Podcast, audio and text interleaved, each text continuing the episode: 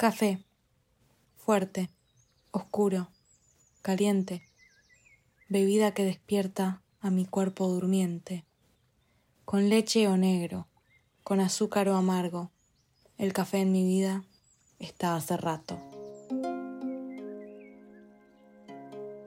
Buenas a todos y todas a un nuevo episodio de Pienso Podcast.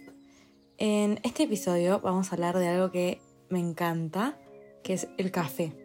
Así que es bastante tranqui. Es un episodio que estoy lanzando a vísperas de mi cumpleaños, que bueno, de ahí también surge todo el tema de ¿debería festejar mi cumpleaños o no? Más allá de la cuarentena, más allá de, toda esta situación de la pandemia, siempre es algo que me, me estuve preguntando, pero bueno, eso lo dejo para otro episodio. Vamos a lo de hoy, que es eh, el café y comenzamos con lo simple, ¿no? Les cuento, el café es la bebida que se obtiene a partir de los granos tostados y molidos de los frutos de la planta del café. Eh, la planta se llama cafeto. Esta bebida o grano es altamente estimulante por su contenido de cafeína, que es una sustancia psicoactiva. Después del petróleo crudo, el café es el producto básico más comercializado del mundo y es una de las tres bebidas más consumidas en el mundo junto con el agua y el té. Algo que me sorprendió mucho es que la exportación de café es siete veces mayor que la de té. Yo siempre me pregunté, bueno, ¿cómo fue que nos dimos cuenta de esta bebida maravillosa? Bueno, no hay evidencia clara de cómo o dónde o cuándo se descubrió históricamente, pero sí hay historias que fueron transmitidas a través de las generaciones. El café cultivado en todo el mundo puede remontar su herencia a los antiguos bosques de café en las mesetas de Etiopía. Allí la leyenda dice que el pastor de cabras, llamado Caldí, descubrió por primera vez el potencial de estos amados frijoles, entre comillas. La historia cuenta que Caldí descubrió el café después de notar que después de comer las bayas de cierto árbol, sus cabras se volvían tan energéticas que no querían dormir por la noche. Caldí luego informó sus hallazgos al abad del monasterio local, quien preparó una bebida con las bayas y descubrió que lo mantenía alerta durante las largas horas de oraciones nocturnas. El abad compartió su descubrimiento con otros monjes del monasterio y el conocimiento de los energizantes bayas comenzó a extenderse. Eh, la noticia luego se movió al este y el café llegó a la península arábiga, donde comenzó un viaje que llevaría estos granos a todo el mundo. El proceso de hacer café eh, es mucho más complejo que el de hacer, por ejemplo, cerveza o vino u otras bebidas similares. Eh, involucra muchos pasos, ¿no? Ya hablamos de lo que normalmente se piensa al decir café, que es la preparación líquida que, como dije antes, se obtiene luego de moler y tostar los granos. Pero algo que también es bastante interesante es que todos reconocen un grano de café tostado, pero es posible que no reconozcan una planta de café real. El café en sí es el nombre de la semilla del cafeto, el árbol que, como dije antes, crece en territorio etíope y que pertenece al grupo de las rubiáceas. Pertenece al género de las plantas conocido como cofía y los expertos estiman que hay entre 25 y 100 especies de plantas de café. Este árbol tiene una altura de entre 4 y 6 metros, eh, presenta hojas opuestas de tonalidad verduzca y sus flores son blancas y sus frutos se exhiben en valla roja. La semilla de este árbol, es decir, el café, suele medir cerca de un centímetro y su color va de verde cuando aún no está madura, pasa por el amarillo y termina siendo roja al llegar a la madurez completa. Entonces, en resumen, los granos que preparas son en realidad las semillas procesadas y tostadas de una fruta que se llama cereza de café. Métodos para preparar el café. Bueno, como dije antes, hacer café es mucho más complejo que hacer cerveza, vino o té, ya que su proceso involucra cultivar la planta, esperar a que las cerezas estén maduras, pasar por un proceso donde los cafés son lavados, que se llama beneficio húmedo, o los cafés naturales o no lavados, que se llama beneficio seco. El lavado involucra que le saquen la pulpa y solo dejan la, dejen la semilla o el grano que se seque al sol. Y el no lavado eh, implica secar directamente el fruto al sol sin sacarle la pulpa. Luego del secado, que es un periodo bastante extenso, eh, hay otro proceso que es moler o quitar las imperfecciones o restos del café. Luego se exporta. Y después de todo eso, recién podés vos preparar tu café. Están las cafeteras expreso donde uno toma los granos de café y los muele en una moledora de café y luego eh, la, pasa a la máquina esta de expreso donde eh, se usa un filtro y te lo hace. Se consigue un café de sabor intenso y con cuerpo. Después están las cafeteras de cápsulas, que son las estilo. las que estuvieron creciendo estos últimos años, que son las Nespresso, las Dulce Gusto, donde vos directamente agarras una cápsula, la pones en la máquina y se exprime el café. Queda bastante concentrado, pero vos también lo puedes diluir apretando más veces el botón y se diluye con agua.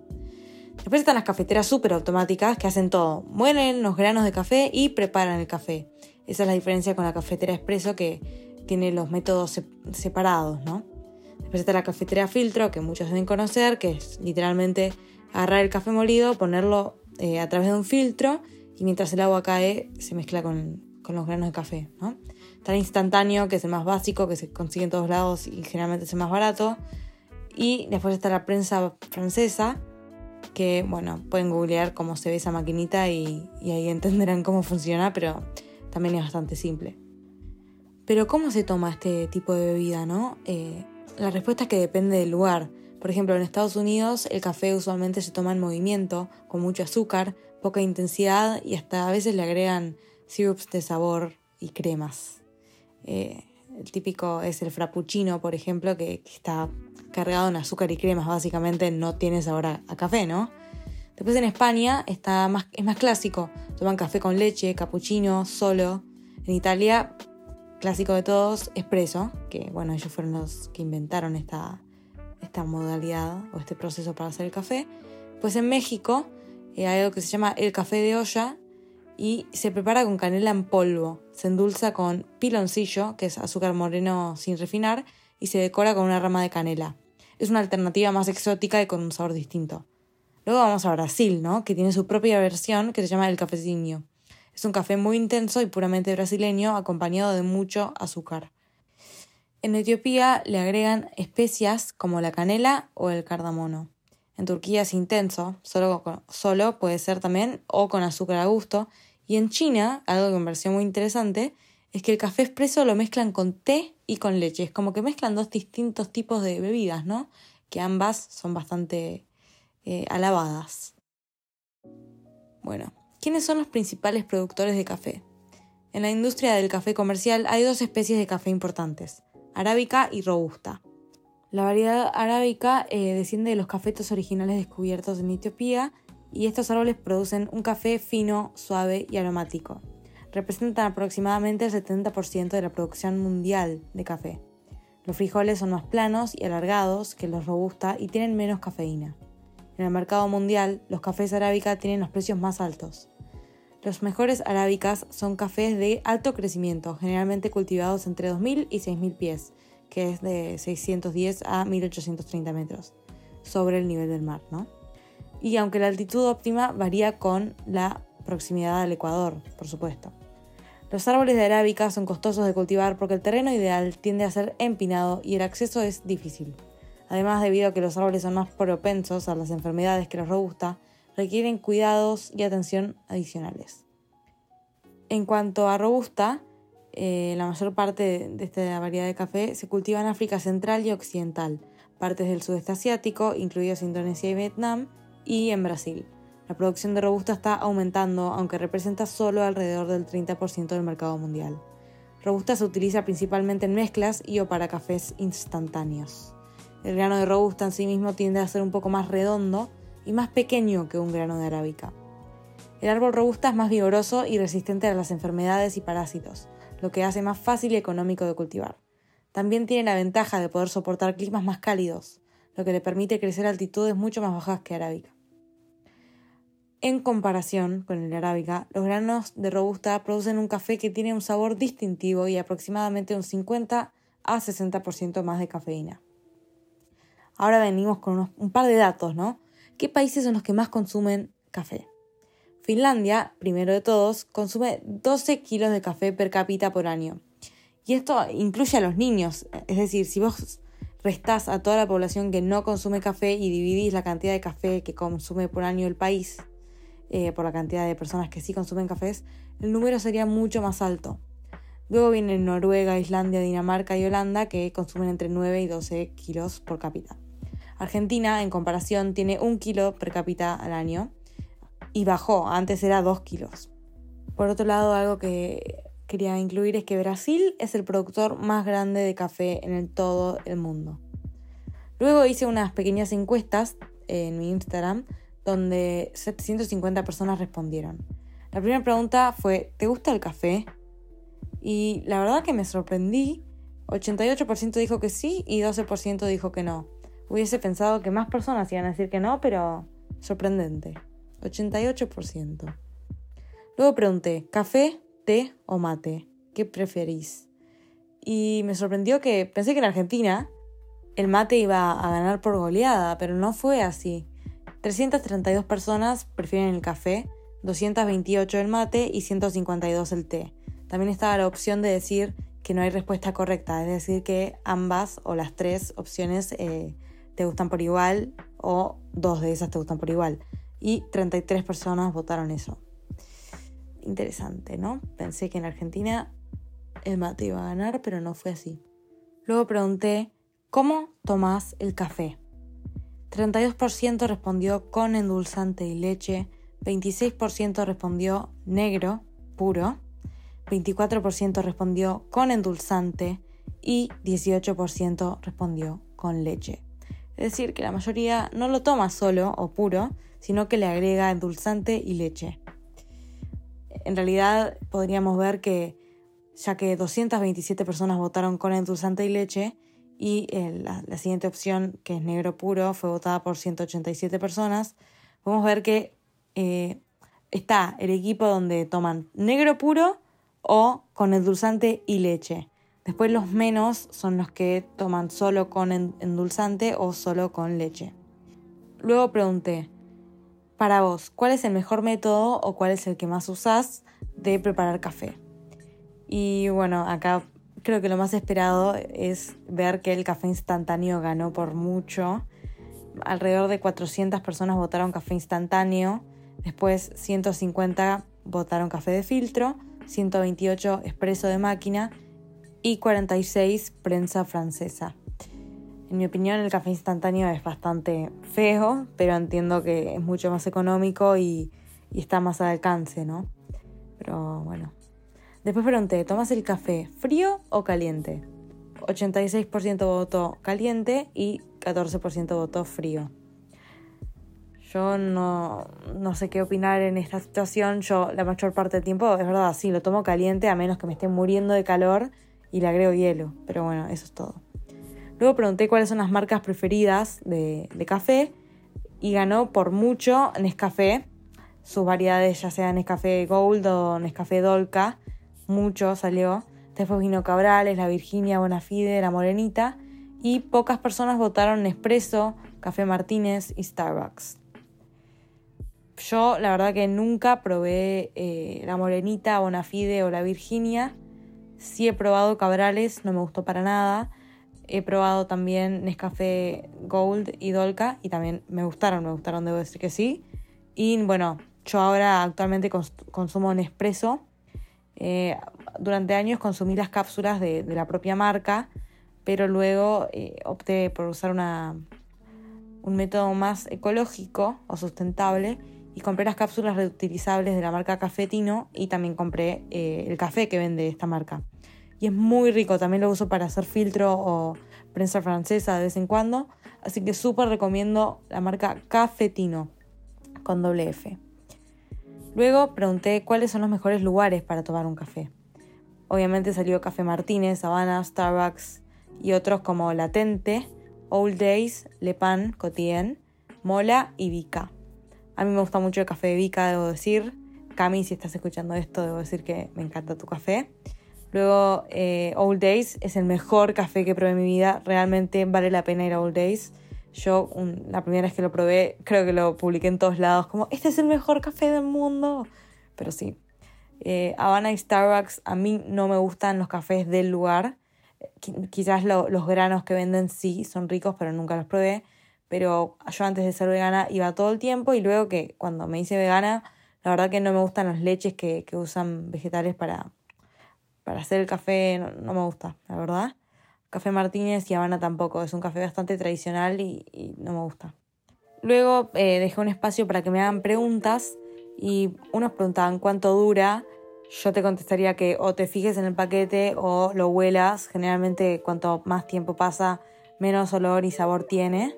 Igualmente yo personalmente, si no tiene hongos, lo consumo. O moho, por ahí también lo consumo. Em, después me preguntaron si era ecológico. Todo depende de dónde compres.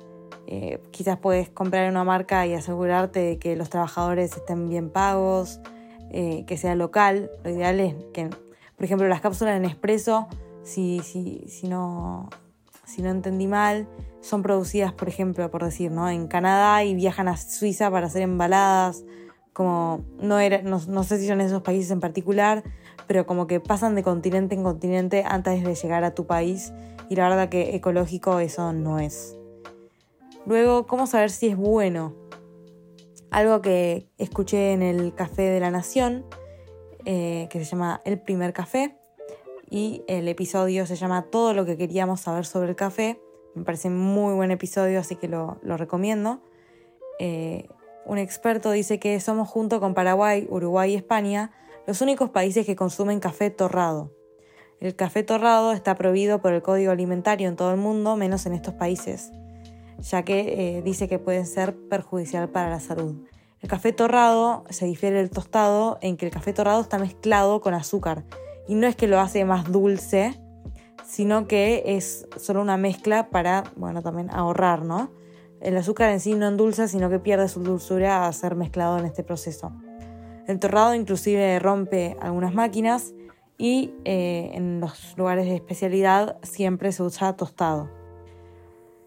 Acá en Argentina 30% nada más es tostado y 70% del café eh, consumido es torrado. Así que también hay que cuidar eso. Fíjate si tiene azúcar, si es tostado o torrado. Yo personalmente consumo el tostado. También me preguntaron si eh, el café relacionado a la salud, más allá de lo torrado y tostado, eh, me preguntaron si eleva la ansiedad. Obviamente cabe aclarar que yo no soy ningún profesional, pero consulté en distintas fuentes y claramente el café es un estimulante del sistema nervioso central y un diurético, que significa que es una sustancia que le ayuda al cuerpo a eliminar líquidos. La cafeína se absorbe y pasa rápidamente hacia el cerebro por lo que generalmente uno toma café y en unos minutos, a lo sumo media hora, ya, obtiene ¿no? esa adrenalina o está, más atento o alerta.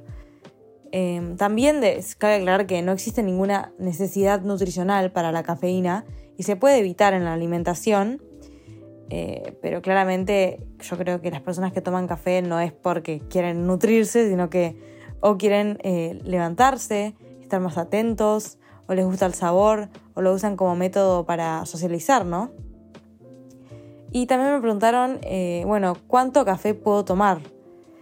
La realidad es que em, hasta 400 miligramos de cafeína al día parece ser seguro para la mayoría de los adultos sanos.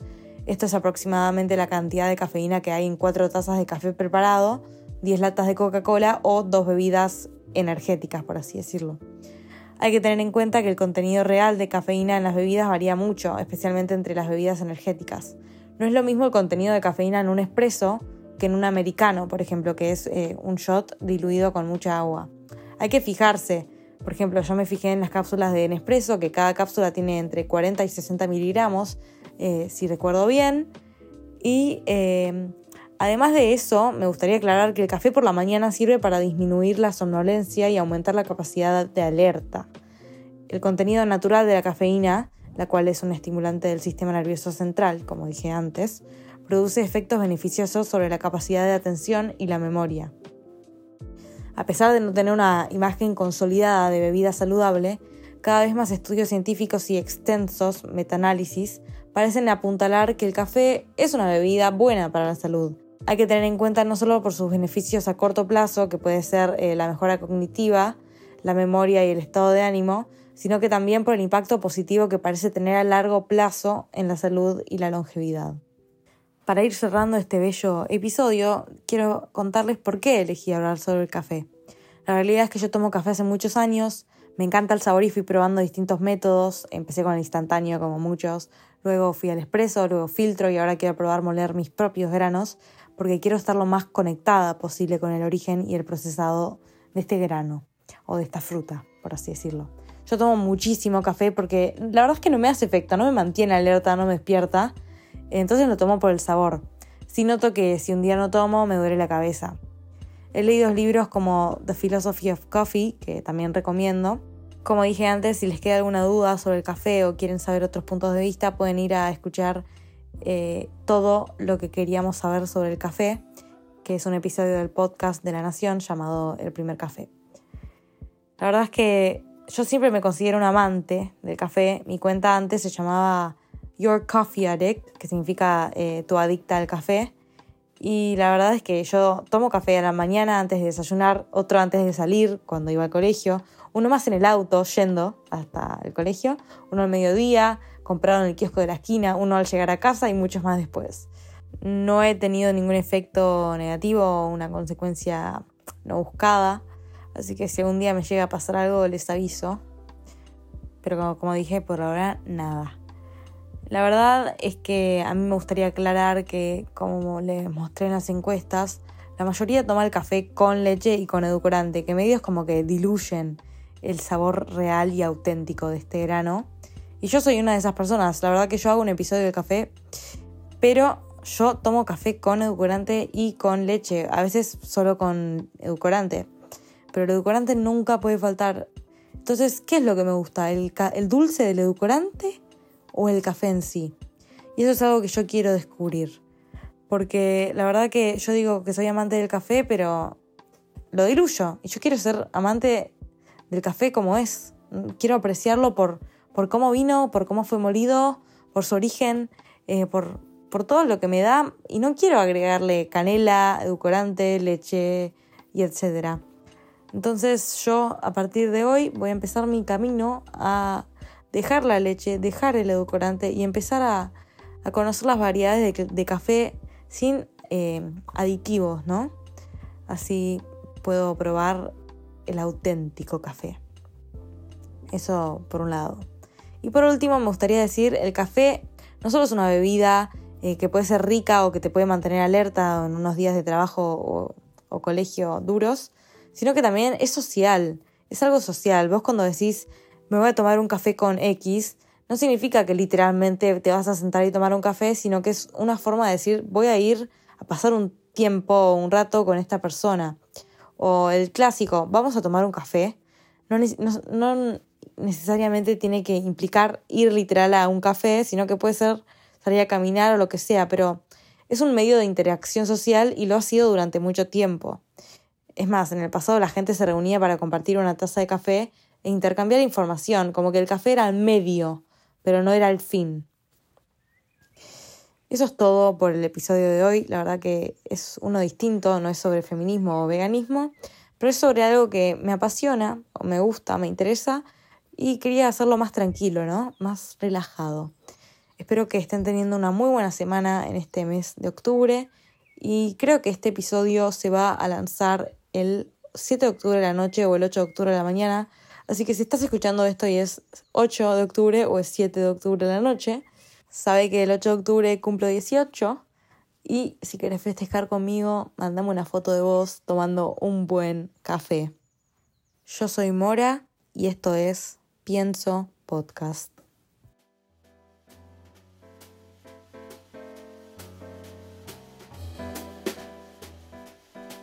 Si te gustó este episodio, compartilo con alguien que creas que le pueda interesar.